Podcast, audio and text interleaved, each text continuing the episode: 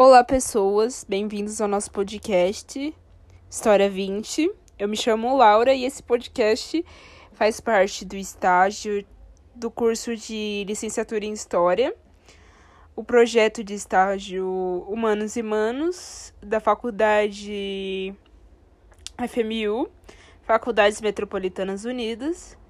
E nesse segundo estágio, dos estágios obrigatórios do curso, nós vamos faz... nós estamos fazendo uma série de de podcasts que são aulas sobre a antiguidade, indo da Mesopotâmia aos povos pré-colombianos e ao Egito antigo. Nessa aula, a gente já finalizou os a gente já terminou de falar sobre todos os, todos os povos.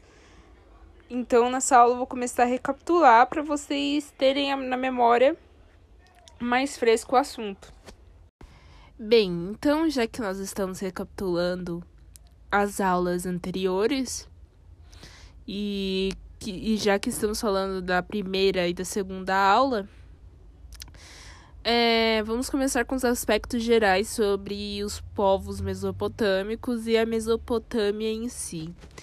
Bem, como visto na primeira aula, a Mesopotâmia traz esse nome por conta da geografia física do lugar, como ela, como é, essa, esse, esse, esse povo se estabeleceu de acordo com, com, os seus, com o seu redor. Então. Então, como visto, a Mesopotâmia vem do grego e significa, assim, de forma objetiva, meso, que é entre ou no meio, e potamos, que significa rios. Ou seja, é a terra entre rios. Então, o povo mesopotâmio se estabeleceu entre os rios Tigres e Eufrates. E vocês também descobriram que ela fica ela ficava no Oriente Médio na área conhecida como Crescente Fértil, apesar de não ser sinônimo, pois a crescente se estende até a África. Sendo que hoje a região corresponde ao Iraque. Nesse sentido, a região recebe este nome, cunhado pelos gregos, pois se constitui por uma área de terra que é dividida, como já disse, pelos rios Tigre e Eufrates.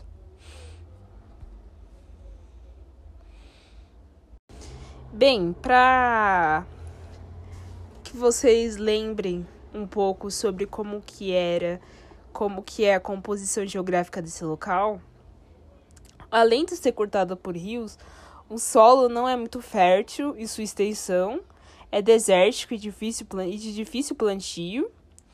E no que diz respeito aos rios, não são muito estáveis, ou seja, os fluxos de água são imprevisíveis irregulares, o que causa o que causaram comuns períodos de muita seca e outros de, grande inunda, de grandes inundações. Na época que na época que nós estamos falando nessa aula, né? Há mais de mil anos antes de Cristo e até mesmo no período proto-histórico. Então, apesar de, dessas intempéries, do, de ser um ambiente muito árido e de difícil, plan, de difícil plantio, não é como o Brasil, que, fica, que ficou até conhecido como lugar onde tudo que planta nasce. Assim como o Egito, os rios foram um grande atrativo para as primeiras migrações humanas para a região. A umidificação das terras às margens da, dos rios, assim como a possibilidade de poder acabar com a sede, precisando levar em conta que estes povos, que antes eram nômades, em um ambiente seco e desértico, nem sempre conseguiram água de forma tão fácil. Era um ambiente propício para estabelecimento das populações pré-históricas, que acabaram compondo, compondo o que chamamos de Mesopotâmia.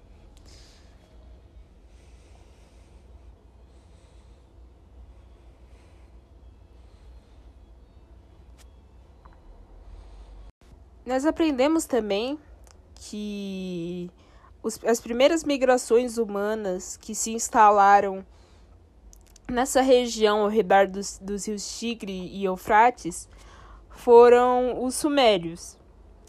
E eles chegaram lá, acredita-se que por volta de 5 mil anos antes de Cristo.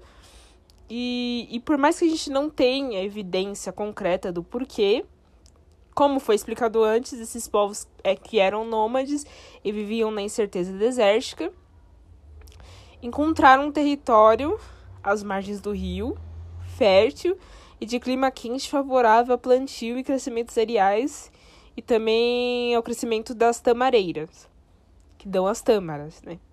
Assim como fonte de consumo de água, de água doce, né?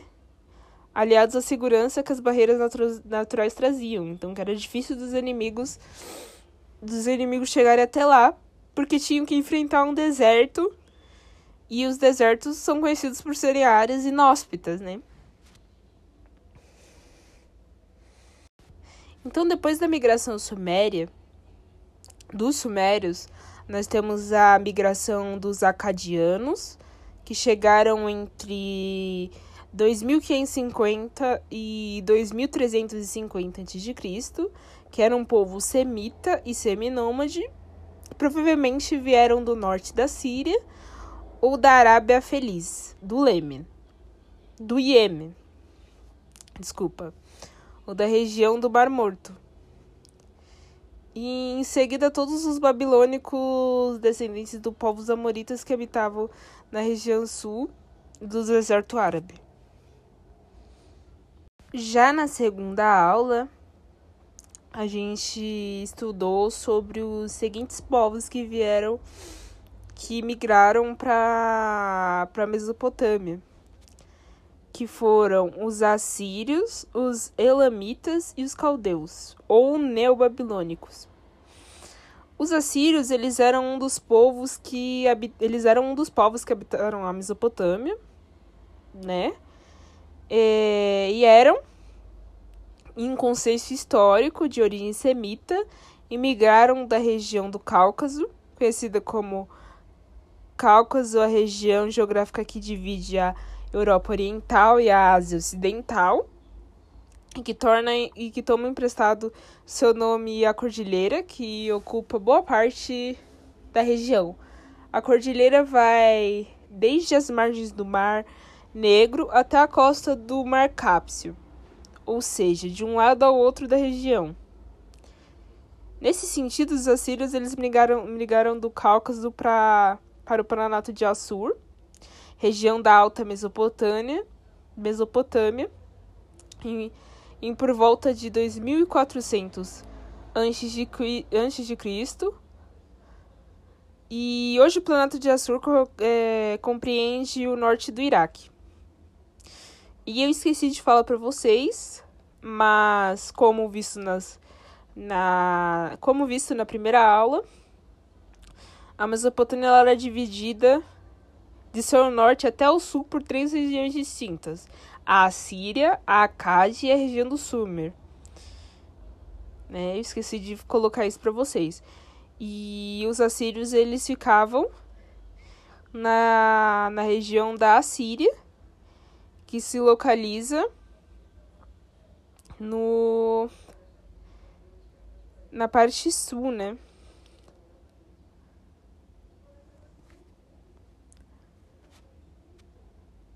Na parte norte, desculpa, na parte norte. Que se localiza na parte norte do que hoje é o Iraque.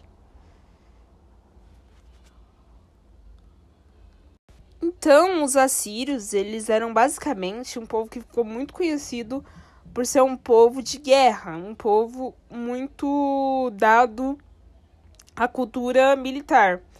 Então, o Império Assírio, apesar de terem se estabelecido na região do norte da Mesopotâmia em 2400 a.C., o Império Assírio já se estabeleceu é, só se estabeleceu, apesar de terem se criado raiz em 2400, eles só foram realmente encontrar uma estabilidade e se desenvolver enquanto império após mais de um milênio disso. Então, por volta ali de 1200 e 1300 a.C., sendo que o mesmo durou até aproximadamente 612 a.C. Os assírios, eles possuíam uma cultura fortemente influenciada pela guerra, como eu disse. Eles acreditavam, acredita-se, né, que o primeiro exército organizado foi o assírio. Era dividido, portanto, em arqueiros, lanceiros, carros de combate e cavalaria, devido à organização de suas forças combativas, que estabeleceram seu império e submeteram diversas civilizações.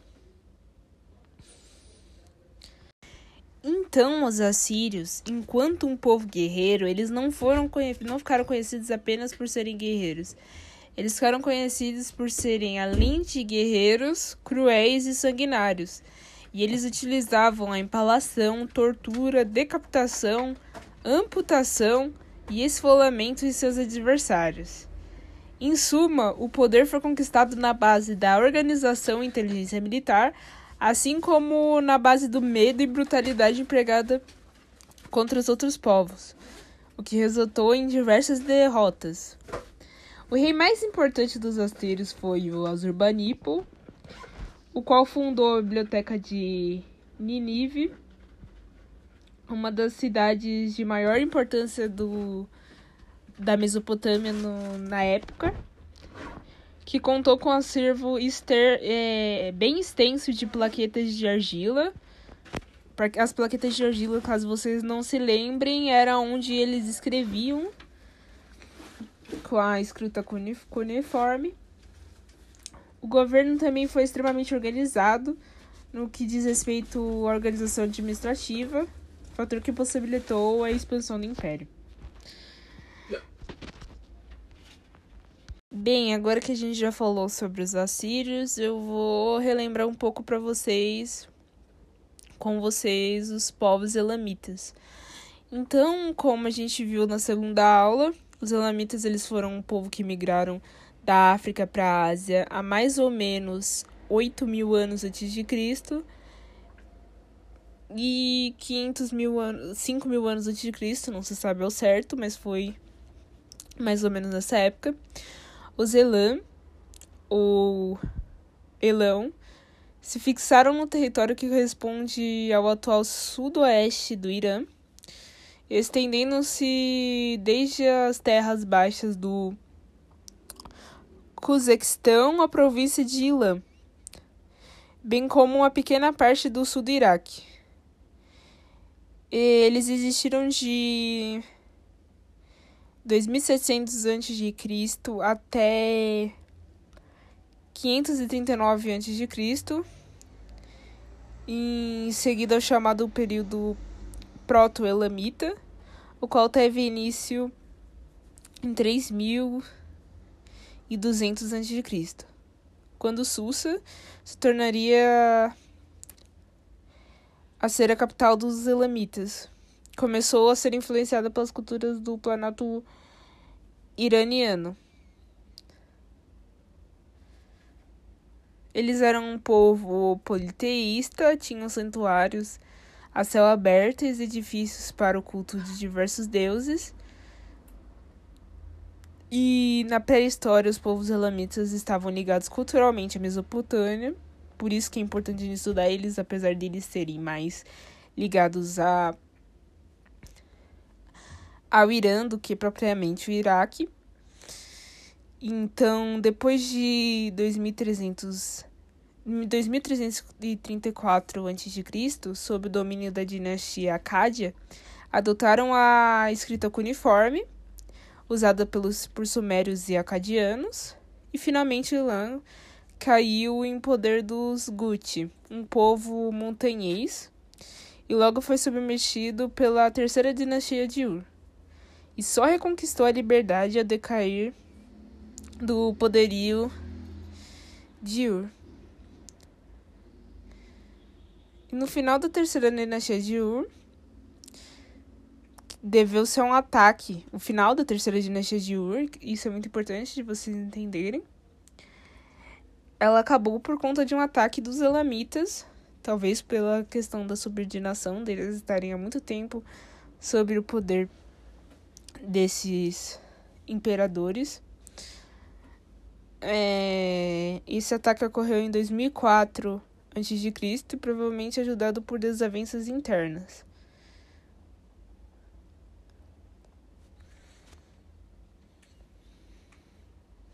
Bem, agora que a gente já falou sobre os Elamitas, vamos relembrar um pouco sobre os caldeus ou o novo, ou o novo Império Babilônico.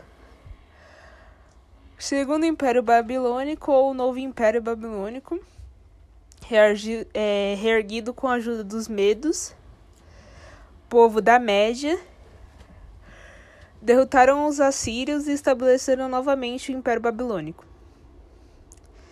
Império compreendia toda a Mesopotâmia, Pérsia e Palestina. Pérsia não, Síria e Palestina. Ocuparam a região do sul da Mesopotâmia, conhecida como Caldeia, local que atualmente é o território onde estão localizados Iraque, Síria e Turquia. Com os caldeus, e mais especificamente no reinado de Nabucodonosor, o Império Babilônico que viram no, poder, no podcast anterior, a aula 1, é reestabelecido e levado ao seu auge, ou seja, ao melhor momento. No novo império, sob o governo de Nabucodonosor, o império se estendia por praticamente todo o Oriente Médio, tendo como limite o Egito. O governante enriqueceu e trouxe grande beleza à cidade de, da Babilônia, com a construção de obras públicas, como, por exemplo, os enormes e famosos jardins suspensos da Babilônia. E esses jardins, eles, esses jardins, eles foram considerados considerado uma das maravilhas do mundo antigo, mas curiosamente eles nunca foram encontrados. Portanto, é, eles não têm, não existe nenhum registro arqueológico. E o que temos são registros de historiadores do passado, mais especificamente os historiadores gregos que na sua época tiveram contato com esses jardins e registraram eles, né? papel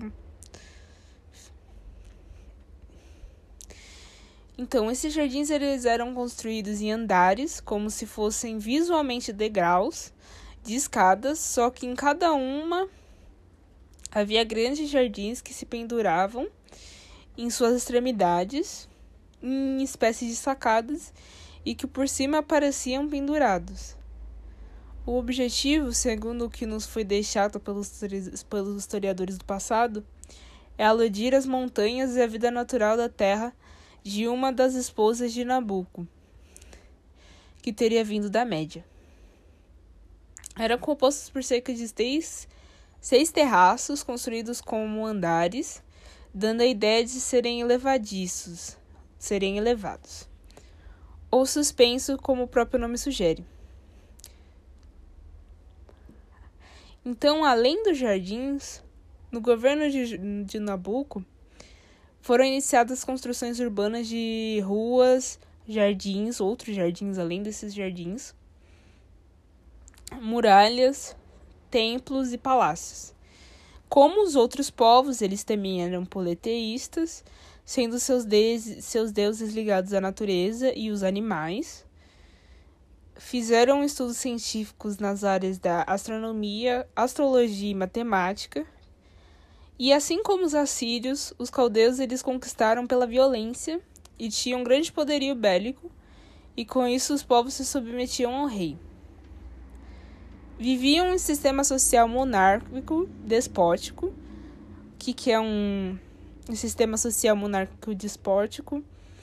É um, um governante que centra em si todo o poder, ou seja, ele toma todas as, todas as decisões políticas, econômicas e sociais, e teocrático também, o governo é diretamente ligado à religião e às divindades cultuadas, portanto, o governo instituído é justificado pelo divino.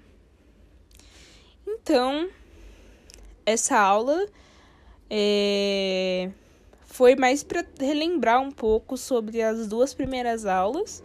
Eu espero que vocês tenham gostado. Espero que, você... espero que vocês vejam a próxima aula, que será dada pela Isabela. Ela irá fazer uma recapitulação do, da, da aula 3 e da aula 4. E é isso. Tchau.